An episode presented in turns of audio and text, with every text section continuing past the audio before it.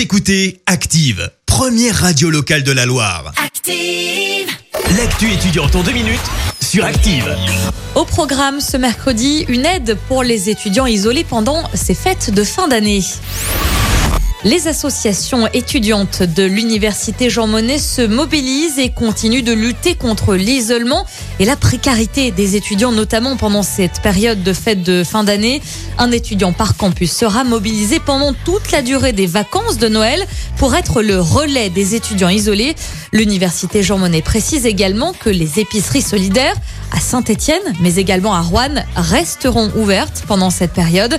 La ville de Saint-Étienne reste également en contact permanent avec la banque alimentaire et l'épicerie solidaire Agorae de la Fédération des associations de Saint-Étienne étudiantes qui distribue des colis de produits alimentaires d'hygiène et d'entretien aux étudiants stéphanois afin d'éviter euh, touristes qui pourraient voir le jour de pénurie de produits de première nécessité.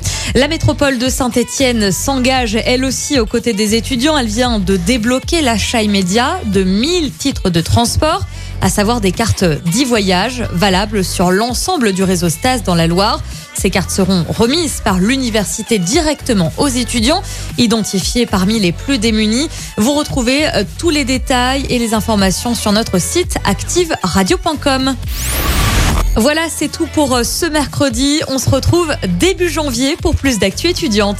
C'était l'actu étudiante avec le Crédit Agricole Loire-Haute-Loire. Retrouvez toutes les offres étudiantes en agence ou sur le site crédit-agricole.fr slash ca-loire-haute-Loire pour que vos projets ne restent pas à l'arrêt. Crédit Agricole Loire-Haute-Loire, RCS Saint-Etienne numéro 380 386 854.